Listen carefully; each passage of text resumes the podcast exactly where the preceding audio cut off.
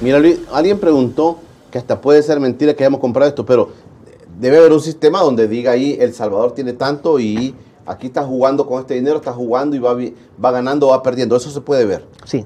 O sea, eso Em, hay una aplicación, yo, yo, la tengo en mi computadora eh, y todos los días la veo en diferentes momentos del día y entonces tú apretas un botón y te dice del portafolio de Nayib Bukele, porque está el nombre de Nayib Bukele. Ah, no, no del gobierno de El Salvador. Sino de Nayib Bukele.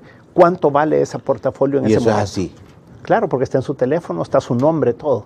¿verdad? Es cierto. Claro. Sí. Este dinero está a nombre del presidente. Claro él ha dicho, ¿verdad? Que él es el que compra todo desde su teléfono, él tiene todas las claves. Pero no es dinero de él. Claro.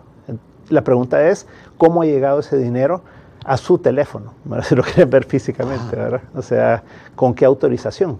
¿Verdad? La Asamblea Legislativa autorizó que eso sucediera, se pasó una ley para que eso sucediera. ¿Por qué el Ministerio de Hacienda le transfirió a, a su cuenta personal al presidente esa cantidad de dinero? Em, ¿Cómo responde el presidente ante las pérdidas em, que, que hay en este momento, ¿verdad? etcétera. Pues, o sea, todos son temas legales para los abogados. Claro. Y entonces...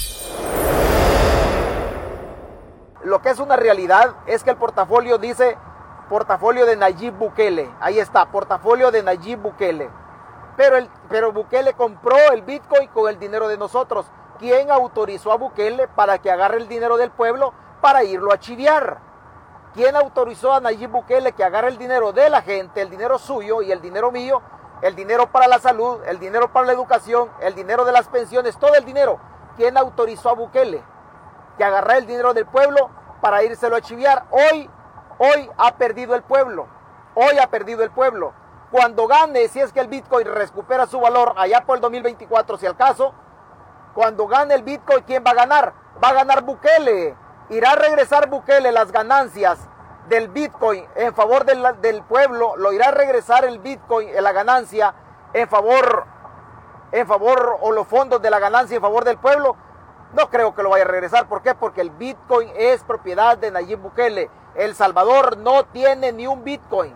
El Salvador solo le han agarrado el dinero para comprarse el Bitcoin a nombre de Nayib Bukele.